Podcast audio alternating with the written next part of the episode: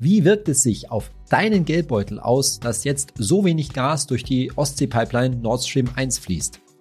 Was machen die steigenden Gaspreise eigentlich mit deinem Energiehaushalt und wie viel sollst du am besten zurücklegen dafür, dass jetzt dann die Abschlagszahlung oder auch deine Nebenkostenabrechnung so stark steigt? Von wie viel Geld reden wir da überhaupt?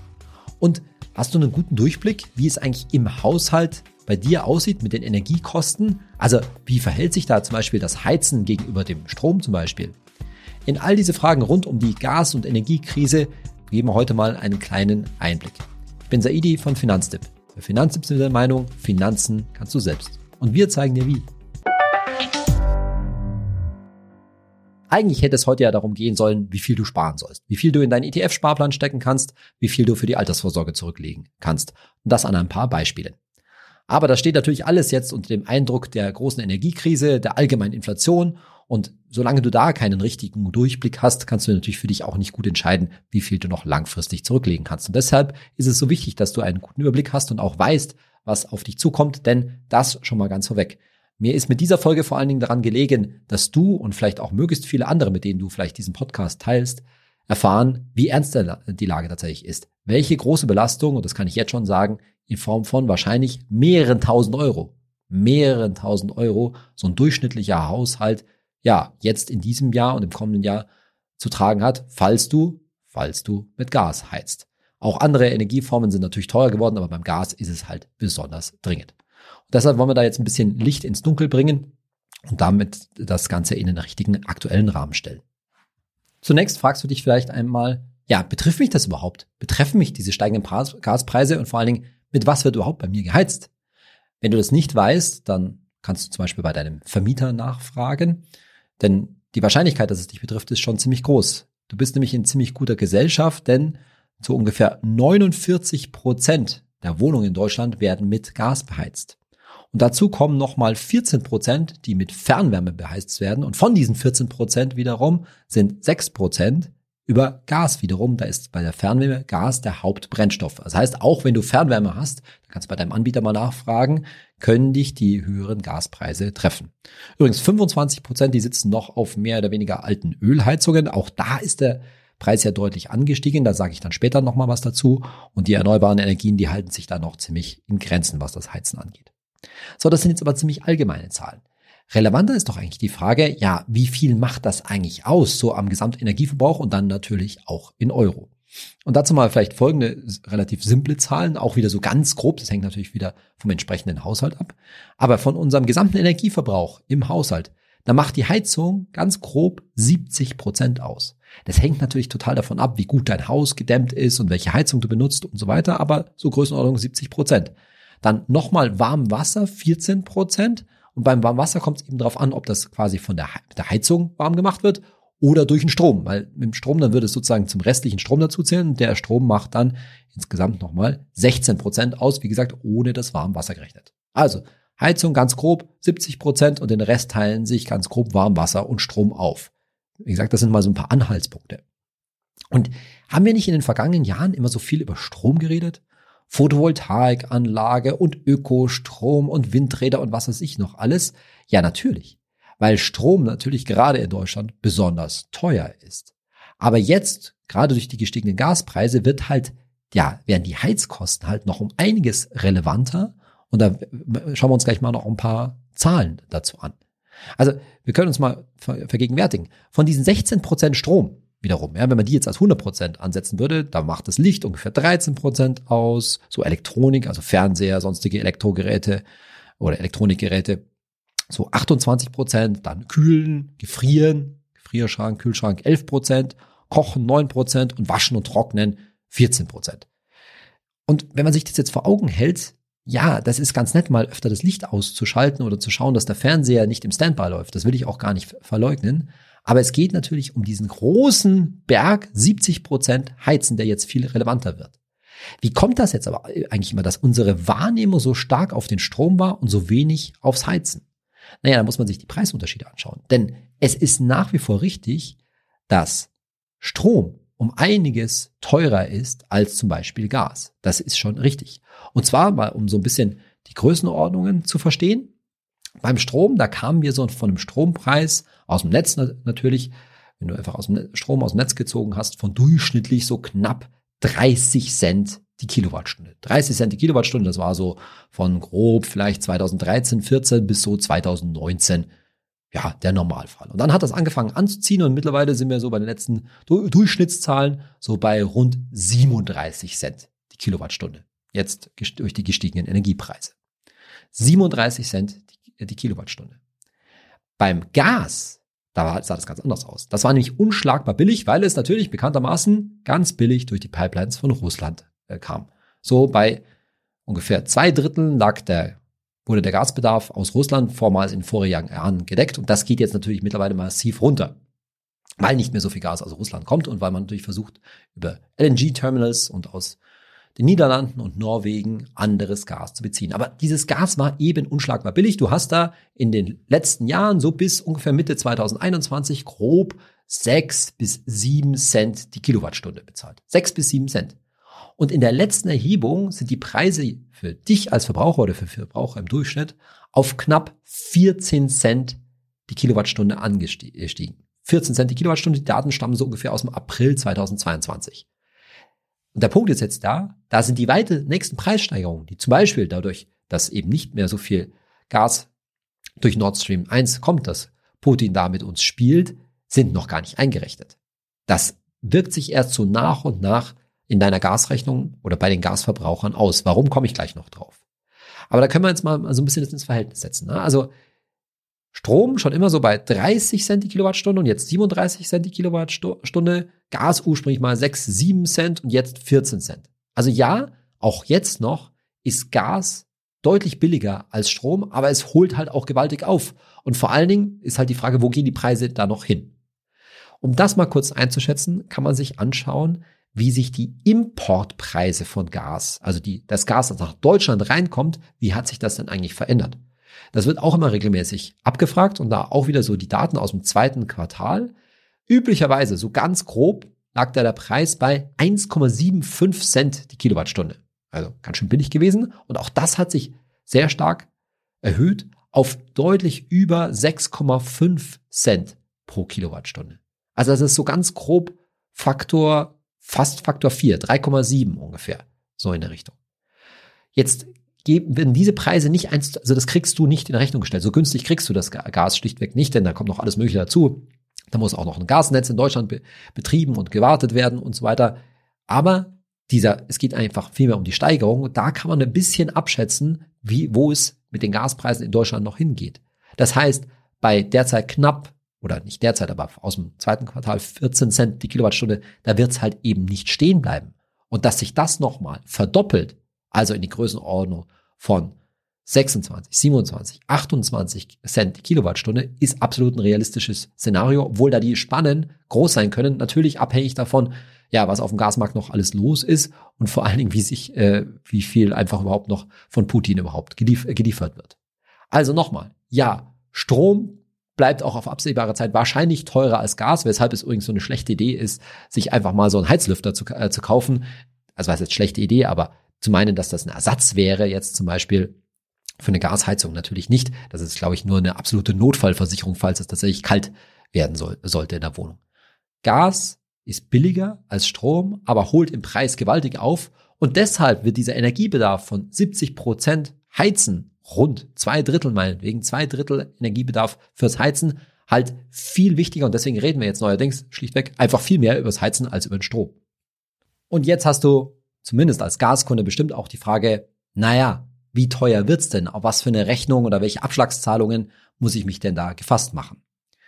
Und da ist immer die viel die Regel, ja, die Gaspreise haben sich verdoppelt oder verdoppeln sich nochmal oder kommt das wird dreimal so teuer oder auch meinetwegen so bis zu fünfmal so teuer. Und da ist immer die Frage, von was redet man eigentlich? Von welchem Ausgangsniveau redet man denn? Der Punkt ist der, dass du zunächst mal wissen müsstest, wie viel du tatsächlich aktuell bezahlst. Denn wahrscheinlich, wenn du jetzt entweder du bist direkt Hauseigentümer zum Beispiel oder hast sonst bist direkt Kunde bei einem Gasversorger, dann hast du einen Vertrag mit einer bestimmten Laufzeit und für die ist in aller Regel der Preis festgeschrieben. Und du kannst dich halt darauf einstellen, dass spätestens, spätestens nach Ablauf dieser Laufzeit, wann auch immer das ist, der Preis wahrscheinlich deutlich nach oben gehen wird. Abgesehen davon, dass es eben noch diesen Notfallplan gibt, dass wenn die Gasversorger jetzt eben das Gas sehr, sehr viel teurer einkaufen müssen, als sie es dir letztlich vom Preis her versprochen haben, dass sie dann ab einer bestimmten, wenn da diese Notfallstufe ausgerufen wird, die Preise auch direkt weitergeben können. Das ist jetzt auch schon teilweise passiert über so ein Umlageverfahren, da komme ich gleich noch drauf zu sprechen. Aber lass uns das erstmal grob abschätzen. Jetzt gehen wir mal davon aus, dass wir von einem Preis, der so ungefähr im Durchschnitt zur Mitte letzten Jahres, 2021 noch gegolten hat, nämlich die 7 Cent die Kilowattstunde. 7 Cent die Kilowattstunde. Und jetzt eben so äh, ungefähr im Anfang des zweiten Quartals, Mitte oder April, Mai, wir bei knapp 14 Cent die Kilowattstunde liegen, dann sehen wir, dass jetzt bereits von dem, was so im Durchschnitt gezahlt wird, eine Verdopplung herrscht. Und da ist eben die Frage, was da eben noch oben drauf kommt. Also erstmal, ne, von 2021 auf 2022 kannst du so im Mittel schon mit einer Verdopplung rechnen. Ist halt die Frage, was du derzeit, welchen Kilowattstundenpreis du derzeit zahlst. So, wie kann man das jetzt kalkulieren? Das hängt vor allen Dingen an der Wohnfläche. Eine Richtgröße ist da, dass man als Haushalt pro Quadratmeter Wohnfläche und pro Jahr 130 Kilowattstunden fürs Heizen braucht. 130 Kilowattstunden pro Jahr pro, äh, und pro Quadratmeter. Jetzt sage ich mal, nehme ich mal eine 80 Quadratmeter Wohnung an, dann sind das so gute 10.000 Kilowattstunden im Jahr. So, und wenn jetzt der Preis von 7 auf knapp 14 Cent, also grob um 7 Cent die Kilowattstunde sich verteuert hat, dann reden wir bei diesen 80 Quadratmetern bereits schon so von guten 700 Euro oder knapp 60 Euro im Monat. Ja?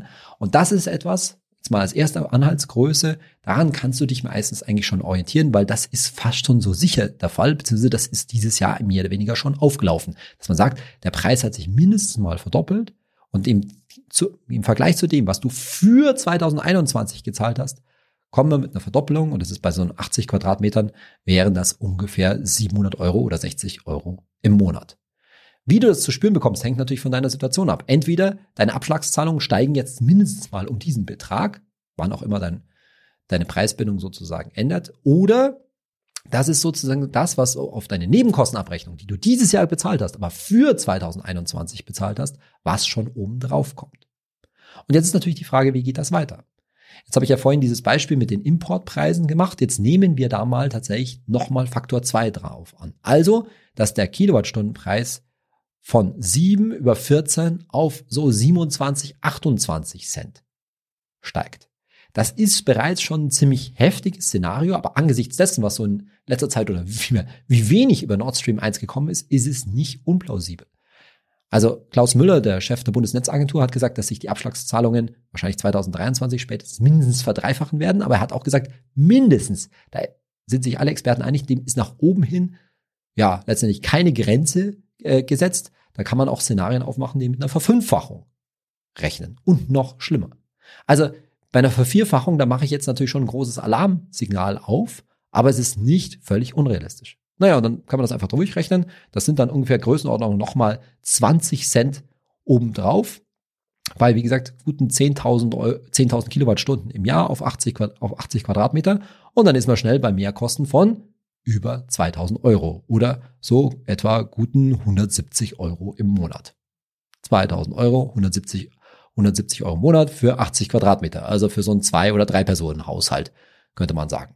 Da weißt du schon, was auf dich, was, ein bisschen was auf dich zukommt. Das ist natürlich jetzt nicht in Stein gemeißelt, das muss man ganz klar sagen. Es geht hier nur darum, dir eine Größenordnung zu, äh, zu vermitteln und es geht natürlich entsprechend weiter. Wenn ich das gleiche Szenario jetzt auf 140 Quadratmeter, also auf so ein sagen wir mal, Einfamilienhaus rechnen mit einem ja, Jahresbedarf von so guten 18.000 Kilowattstunden. Und üblicherweise in Medien werden auch mal für ein Einfamilienhaus 20.000 Kilowattstunden gerechnet. Aber ich rechne mal jetzt hier mit guten 18, 18.000 und wieder der gleichen Steigerung. Das heißt, wir nehmen die Kilowattstunde so bei 27, 28 Cent an. Dann reden wir plötzlich von Mehrkosten von 3.600 Euro im Jahr oder guten 300 Euro im Monat.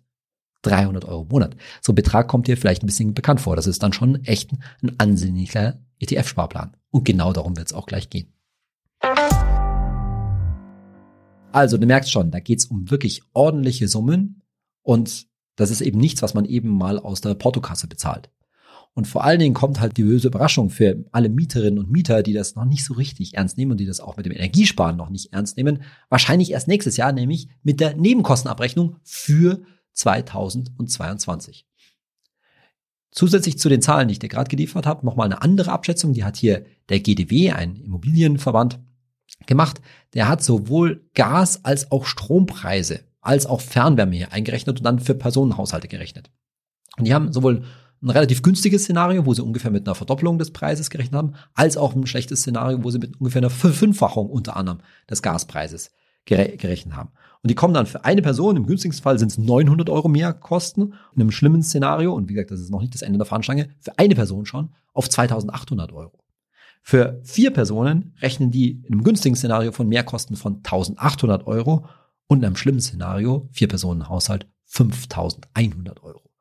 So, da siehst du mal, wie die Spannen da sind und das ist natürlich alles möglich und es ist eine aus, absolut außergewöhnliche Situation, in der wir uns, das muss man ganz klar so sagen, in einem Wirtschaftskrieg mit Russland äh, befinden und diese Kosten tragen wir letztendlich für unsere, das muss man so deutlich sagen, für unsere Unterstützung der Ukraine. Und natürlich davon, dass wir uns beim, bei der Energie so weit von Russland abhängig gemacht haben, wobei man deutlich sagen muss, dass auch insgesamt auf dem Weltmarkt die Nachfrage nach Gas gestiegen ist, unter anderem auch aus asiatischen Ländern. Und dann gibt's da jetzt dieses Thema der Gasumlage. Vielleicht hast du davon gehört. Und zwar geht es darum, dass genau der Fall eingetreten ist, zum Beispiel beim großen Gaskonzern Uniper, aber das kann eben auch bei anderen Gashändlern, Gasimporteuren eintreten, dass die letztendlich ihren Kunden einen viel niedrigeren Preis versprochen haben und die Preise, zu denen sie jetzt Gas einkaufen müssen, astronomisch höher sind, weshalb diese Gashändler von der Pleite äh, betroffen sind. Und das darf natürlich nicht passieren, weil wenn die Pleite gehen, dann gibt's überhaupt kein Gas mehr. Und deshalb hat die Bundesregierung jetzt Folgendes beschlossen, dass ab 1. Oktober eine Umlage für alle Gaskunden, das heißt, das kannst du selber sein oder aber eben auch zum Beispiel deine Vermieterin oder dein, dein Vermieter, dass die das zahlen müssen. Und zwar ist da die Rede von 1,5 bis 5 Cent je Kilowattstunde. So, wenn man das hochrechnet, dann kann das für einen Single so ein paar hundert Euro und für eine Familie schon so bis zu 1000 Euro sein. Die kommen also auf dich zu in der einen oder anderen Form, entweder direkt über deine Abschlagszahlungen oder dann eben letztendlich auf deinen Vermieter und dann über deine Nebenkostenabrechnung. Auch wenn da jetzt noch ein, ja, ne, ein Vertrag, ein Gasvertrag besteht, der vielleicht auch noch eine längere Laufzeit hat. Das heißt, das dürfen die Versorger auf alle Fälle einfordern. Das ist aber eben noch nicht das Ende der Fahnenstange. Denn, wie gesagt, wenn das jetzt für einen Single ein paar hundert Euro sind, für eine Familie vielleicht mehr, also höherer dreistelliger Betrag bis zu 1000 Euro, dann ist das nur ein Teil der Mehrkosten, die jetzt dann anstehen, weil eben damit absolut zu rechnen ist, dass dein konkreter Versorger, bzw. Versorger deines Vermieters die Preise noch weiter erhöhen wird. Jetzt ist natürlich die Frage, sagen wir mal, diese Umlage würde jetzt für meinetwegen zum Beispiel ein Pärchen 500 Euro betragen und insgesamt würden die in so einem Szenario vielleicht ja 2000, 2500 Euro mehr Kosten insgesamt zu tragen haben. So jetzt natürlich die Frage, kommen diese 500 Euro auf die 2000 Euro obendrauf oder ist es letztlich ein Teil davon? Diese Frage ist überhaupt nicht leicht zu beantworten und hängt es insbesondere von deiner individuellen Situation ab, insbesondere von deinem Versorger, also entweder mit dem du direkten Vertrag hast oder der Versorger deines Vermieters. Letztendlich kann man ja sagen, über diese Umlage wird ein Teil der gestiegenen Kosten bereits auf den gesamten Markt, alle Gaskunden verteilt. Und insofern sind in meinem Beispiel diese Gasumlage von 500 Euro irgendwie ein Teil der gesamten Mehrkosten von meinetwegen 2000 oder 2500 Euro. Aber wie, wie weit das bei dir zu Buche schlägt, hängt schlichtweg davon ab, ja, wie dein Versorger gewirtschaftet hat, was der für einen Liefervertrag hat, wie günstig der noch Gas eingekauft hat, beziehungsweise wie teuer er es jetzt einkaufen musste. Das heißt, natürlich kann es bei dir sehr viel teurer werden noch oder du kommst relativ glimpflich davon. Aber insgesamt muss man schon sagen, dass du über diese Gasumlage, ja, zahlen halt alle einen Teil der gestiegenen Kosten bereits ab, so dass es Teil des, könnte man sagen, des Gesamtpaketes ist. Wie, wie weit, wie viel du davon schon sozusagen schon abzahlst, wie weit du dann einen Teil sozusagen ab Oktober schon ableistest, das hängt davon ab, wie es schlimmst in deinem Fall insgesamt äh, tatsächlich wird. Jetzt wirst du bestimmt wissen wollen, wie teuer es bei dir konkret wird. Aber diese Frage ist ziemlich schwierig zu beantworten. Natürlich kannst du entweder bei deinem Gasanbieter oder bei deinem Vermieter nachfragen, und das macht grundsätzlich auch Sinn, aber niemand wird dir konkret sagen können, wie teuer es schlichtweg noch wird. Also wo die Gaspreise noch hingehen, weil es eben eine völlige Ausnahmesituation ist. Übrigens steht die konkrete Höhe dieser Gasumlage ja ebenfalls nicht fest. Die soll so in der zweiten Augusthälfte wohl bekannt werden. Das, wie gesagt, die Spanne liegt zwischen 1,5 und 5 Cent pro Kilowattstunde. Also da drückt sich auch schon aus, dass da eben große Unsicherheit vorhanden ist. Aber du hast zumindest mal eine Einschätzung. Und wenn du jetzt eben damit rechnen musst, oh, da kommen so ein vierstelliger Betrag auf mich zu, dann ist natürlich jetzt die Frage, wo soll das Geld herkommen? Und die erste Antwort auf diese Frage, die ist dir wahrscheinlich irgendwie schon klar, aber vielleicht musst du der Sache auch noch ins Auge sehen.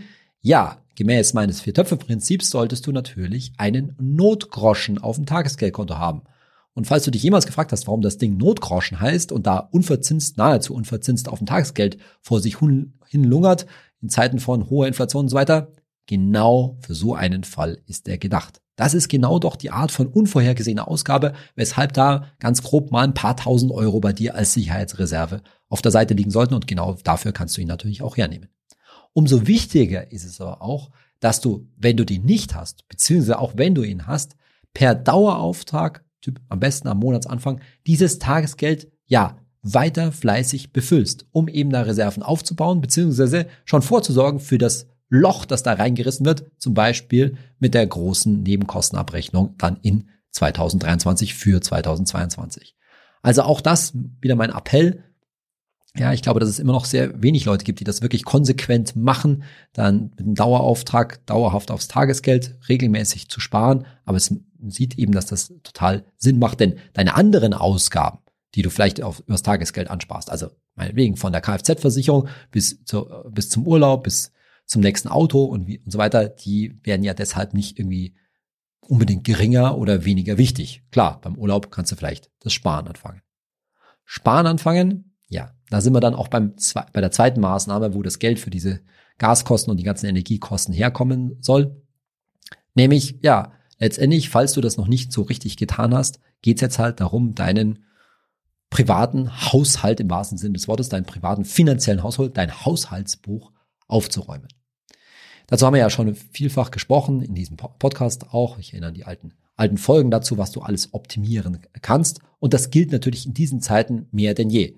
Angefangen bei deinem Handyvertrag oder auch deinem Internetvertrag hinüber zu irgendwelchen Abos, die du vielleicht noch hast, wie einem ungenutzten Fitnessstudio, das man durch Training zu Hause ersetzen kann, einem Streamingdienst, den man vielleicht zu viel hat unter den ganzen Streamingdiensten, die, die man hat. Ich habe zum Beispiel einen gerade da für 30 Euro im Monat gekündigt, den brauche ich einfach nicht, nicht mehr, auch ein, notwendige Einsparungen. Oder vielleicht hast du noch ein Zeitschriftenabo, dass du eh, wo die Zeitschrift eh nicht liest, etc. etc. Und natürlich immer so weiter bei Versicherungen durch, durchforsten. Es steht ja auch der Herbst mit der Kfz-Versicherung an. Vielleicht kann man da noch mal was sparen oder du überlegst dir, ob du die eine oder andere Versicherung vielleicht überhaupt nicht mehr brauchst. Auch dazu haben wir ja bereits eine Podcast-Folge gemacht. Und schließlich ganz klar auch Einschränkungen im Alltag. Bei mir persönlich wäre da sicherlich das Essen gehen, die Restaurantbesuche zu nennen, weil da kann man vielleicht auf den einen oder anderen mal verzichten und spart sich halt schnell ein Fuffi bis ein Huni im Monat, wenn man mal lieber selber öfter kochen würde. Oder vielleicht auch, das ist, da bin ich jetzt nicht so schuldig, aber auf den einen oder anderen Coffee to go verzichten würde, auch so ein belieb, beliebter Tipp. Aber über dem allen steht natürlich das Energiesparen. Das Energiesparen, zu dem wir insgesamt auch solidarisch ganz klar aufgerufen sind, denn jedes, ja, jede Wattstunde, die wir da einsparen, die hilft halt, den Gasverbrauch in Deutschland zu senken, auch beim Stromsparen, denn so irgendwie 13, 14 Prozent des deutschen Stroms, die kommen halt auch jetzt gerade aktuell immer noch aus Gaskraftwerken. Und wenn die weniger Gas verbrauchen äh, würden, dann ist halt insgesamt auch mehr Gas vorhanden. Du wirst wahrscheinlich gehört haben, dass du dir jetzt nicht ganz, ganz krasse Sorgen machen musst, dass du im Winter oh, ganz ohne Gas da sitzen musst, weil weißt du wahrscheinlich, dass private Verbraucher, private Haushalte da besonders geschützt sind, dass man vorher versucht, die Industrie teilweise oder auch ganz vom Netz zu nehmen. Da stehen für die Bundesnetzagentur, die das entscheidet, ganz schwierige Entscheidungen an, denn letztendlich wollen ja auch Leute nicht ihre Arbeitsplätze verlieren oder man auch nicht Betriebe da kaputt machen. Und das Gas ist halt nun mal ein ganz wichtiger Rohstoff in unserer Industrie. Aber noch sind wir von dem Stück, dass wir wirklich brutal frieren müssen, Stück weit weg. Es ist, glaube ich, eher an der, an der Zeit, uns darauf einzurichten, dass wir ab Herbst ja frieren sollten, die Heizung Stück weit so weit runter regulieren sollten, wie es uns ja letztendlich möglich ist. weniger duschen, einen wassersparenden Duschkopf einsetzen und noch viele andere Möglichkeiten. 24 Tipps zum Energiesparen, die haben wir mal in unserem Blog zusammengetragen, meine Kollegin Ines Rutschmann und den verlinke ich dir natürlich in den Show Notes. Das Energiesparen ist natürlich total wichtig, aber ich will dir auch mal eine Einschätzung geben, wie weit du damit kommst. So eine generelle Regel lautet, dass man, wenn man die Raumtemperatur um ein Grad senkt, damit ungefähr sechs Prozent Heizenergie, Wärmeenergie einspart. Wir haben das mal abgeschätzt, so für wieder 80 Quadratmeter Wohnfläche, bloß dass du als Mieter jetzt zum Beispiel, da ja ein Teil der Kosten auf alle Mieter je nach Wohnfläche umgelegt wird, da auch von deinen Nachbarn abhängig bist, wie viel die noch heizen bzw. wie viel die einsparen. Aber damit man so eine Größenung hat, bei 80 Quadratmeter, ein Grad, da liegt die Einspar das Einsparpotenzial so ungefähr bei 60 bis 80 Euro im Jahr. Das ist jetzt nicht nichts, aber man, es zeigt natürlich, dass es das Problem ja nicht ansatzweise in der Gänze löst. Und vielleicht schaffst du ja deutlich mehr als ein Grad, aber selbst dann wirst du nicht damit logischerweise auf tausende Euro kommen. Also, so weit wir, so sehr wir auch alle zum Energiesparen, ja, uns anhalten müssen, damit eben nicht das, der schlimmste Fall eintritt, nämlich, dass es wirklich eine Gaslücke gibt und dann erstmal Industrie abgeschaltet werden muss und Leute in Arbeitsplätze äh, verlieren und du womöglich wichtige Sachen irgendwie nicht mehr kaufen kannst. Ja, auch keine schöne Situation. Muss man ganz klar sagen, dass das nicht reichen wird.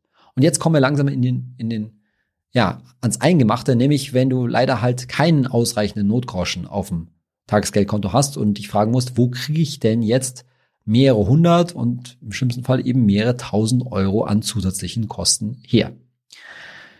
Wenn die Sparmaßnahmen, die können wahrscheinlich in den meisten Fällen auch nur einen Teil abdecken. Und dann ist halt die Frage, ja, musst du jetzt zum Beispiel an deine Altersvorsorge ran? Bei einem ETF-Depot ist es ja noch relativ überschaubar. Natürlich ist das jetzt ein Fall, wo man sich vorstellen muss, ja, wenn das jetzt vorausschauend der Fall sein wird, dass da deine kurzfristigen Rücklagen nicht reichen werden, dann wäre es tatsächlich jetzt schon an der Zeit, deinen ETF-Sparplan zu reduzieren oder einzustellen und dafür den Dauerauftrag aufs Tagesgeld endlich mal zu machen oder ihn auch aufzustocken. Und im schlimmsten Fall kannst du in so einem Fall natürlich auch schon ETF-Anteile verkaufen. Der Rest der ETF-Anteile bleibt weiter liegen und arbeitet natürlich weiter für dich. Du gehst halt, wann auch immer du das machst, immer das Risiko ein, dass du gerade schlechte Kurse erwischst, weil du wahrscheinlich noch nicht so lange investiert bist und dann eventuell mit Verlust verkaufen musst. Wenn jetzt ein Teil deiner Altersvorsorge oder auch ein Groß deiner Altersvorsorge zum Beispiel in einer privaten Lebens- oder Rentenversicherung, in so einem alten Ding, in so einer alten Police noch drin steckt, dann hast du grundsätzlich zwei Möglichkeiten. Die meisten Verträge dort haben die Möglichkeit, dass man eine Teilkündigung macht, also einen Teil des Geldes rausholt, teilweise rausholt. Da solltest du dich noch vorher bei der Versicherung informieren, wie hoch für so einen Fall der Stornoabschlag wäre. Der dürfte gerade bei neueren Verträgen ziemlich gering sein, kann aber gerade auch bei älteren Verträgen oder bestimmten Verträgen ziemlich hoch sein. Die andere Möglichkeit ist, die Police zu beleihen, also sich praktisch selbst eine Art von kleinen Kredit auszahlen zu, zu lassen, mit der du zum Beispiel die Kosten dann bestreiten kannst. Da ist nur der Punkt, dass du bis zum Laufzeitende, das natürlich noch wahrscheinlich oft vielen Fällen lang weit weg ist, also bis zum Beispiel 65 oder 67, diese, diesen Betrag wieder wirst einzahlen müssen, plus Zinsen in den meisten Fällen. Im nächsten Schritt geht es dahin, naja, wenn man Geld nicht auf einmal hat, das in irgendwie in Raten zu zahlen, also quasi eine Art von Kredit. Wenn du jetzt Mieterin oder Mieter bist, dann kannst du zum Beispiel, wenn dann die Nebenkostenabrechnung nächstes Jahr reinflattert oder schon vorher, am besten mit deinem Vermieter Gedank äh, Kontakt aufnehmen und klären, ob du das nicht über letztendlich eine höhere Nebenkosten, also sprich in Raten abbezahlst. Vielleicht lässt er sich darauf ja ein. Übrigens hat die Politik ja schon darüber diskutiert und es ist wahrscheinlich ziemlich wahrscheinlich, dass niemand aus seiner Wohnung fliegen wird wegen nicht gezahlter Gasrechnung. Diese Regelung gab es während Corona ja schon mal zeitweise. Und im, dann geht's noch weiter. Jetzt könnte man sagen, naja, wenn du jetzt direkt einen Gasvertrag hast, kannst du das ja letztendlich auch schon vor, im Voraus, in vorauseilendem Gehorsam über höhere Abschlagszahlungen an deinen Gasanbieter leisten. Da sind wir jetzt nicht so der Freund davon, weil das Geld ist halt nicht mehr bei dir. Also wenn du das Geld irgendwie jetzt schon zur Seite packen kannst, dann besser aufs Tagesgeld, weil da ist es bei dir, wird sogar noch ein bisschen verzinst und vor allen Dingen kannst du halt dann letztendlich das zahlen, was tatsächlich an Kosten anfällt. Und wenn es nicht so viel ist, dann bleibt das Geld halt bei dir. Also jetzt da sozusagen von dir aus initiativ die Abschlagzahlungen zu erhöhen, halten wir nicht für sinnvoll, aber es wird in vielen Fällen natürlich dann eben so sein, dass dein Versorger das dann möchte. Und das ist in gewisser Weise ja auch schon eine Art von Kredit, weil du den großen Batzen an aufgelaufenen Kosten letztendlich über einen höheren Preis dann abstotterst. Aber wenn du das Geld jetzt wirklich überhaupt nicht anders hast, dann bleibt natürlich quasi schon als letztes Mittel der Wahl nur die Aufnahme eines Kredits. Da will ich nur daran erinnern, dass ein Privatkredit in vielen Fällen da eine gute Lösung ist und auch bessere Konditionen bietet, als zu einer Bank zu gehen. Das heißt, in so einem Fall, ja, solltest du dir vielleicht auch nicht zu schade sein, deine Eltern, deine Familie, Freunde und Bekannte da um einen Kredit zu bitten. Wichtig ist halt bei so einem Fall, dass das auch richtig gut geregelt ist mit der entsprechenden Ratenrückzahlung, bis wann das zurückgezahlt werden soll und auch eventuell Zinsen vereinbart werden. Ein entsprechendes Muster für so einen Privatkreditvertrag, den haben wir auf unserer Webseite und auch das packe ich dir in die Show Notes. Ja, und wenn nichts anderes mehr hilft, dann bleibt natürlich nur der Gang zur Bank, einen entsprechenden Ratenkredit aufzunehmen. Der ist übrigens um einiges billiger als in den Dispo zu gehen. Das empfiehlt sich in dem Fall schon. Auch da haben wir einen entsprechenden Kreditvergleich für die günstigsten Zinsen für diesen Fall. Auch der, den findest du in den Show Notes. Aber wahrscheinlich hilft's in den allermeisten Fällen nicht, auch über größere Maßnahmen nachzudenken. Vor allen Dingen, weil wir davon ausgehen müssen, dass das jetzt eben keine so ganz kurzfristige Energiekrise sein wird, sondern dass insbesondere die hohen Energiepreise, vor allen Dingen auch beim Gas, länger anhalten werden. Übrigens, beim Heizöl, da wollte ich auch noch drauf eingehen, da sind die Preise ja auch schon ziemlich gestiegen, so im Vergleich zum Durchschnitt des letzten Jahres kann man sagen, auch ungefähr auf das Doppelte bis Faktor 3 zum Teil auch schon. Und da stellt sich halt die Frage, wie geht's denn da weiter am, am Heizölmarkt? Wie ist da der günstigste Einkaufszeitpunkt? Wir kommen also im Bereich von 50 bis 75 Euro pro 100 Liter Heizöl und sind im Moment auf so einem Niveau von vielleicht 150 Euro pro 100, Liter. Da siehst du also, da steckt so Faktor 2 bis 3 auch schon drin. Deshalb, das heißt, gar das Erdöl oder das Heizöl ist an der Stelle jetzt nicht ganz so dramatisch gestiegen wie das Gas, aber auch für die Leute mit Ölheizung wird es natürlich entsprechend teuer. Und wenn sich jetzt bei all diesen Sachen Gas und Öl eben kein Rückgang andeutet, dann ist halt letztendlich größere Maßnahmen zu äh, stehen an. Wenn du jetzt deine Heizung selbst beeinflussen kannst, also in aller Regel, wenn dir das Haus gehört, in dem du selbst wohnst, dann ist natürlich die Frage, ob du nicht eben deine persönliche Energiewende vollziehst, also sprich die Heizung umbaust. Eine der relativ günstige Lösungen ist da eine Pelletsheizung noch im Vergleich. Holz ist zwar auch nicht mehr billig, aber ist wahrscheinlich in vielen Fällen dann doch noch erstens nachhaltiger und zweitens ja etwas verlässlicher vom Preis her als die fossil, richtig fossilen Energieträger. Und dann gibt es natürlich noch die großen Lösungen, Wärmepumpe, in, eventuell in Verbindung mit Solarthermie und oder Photovoltaikanlage.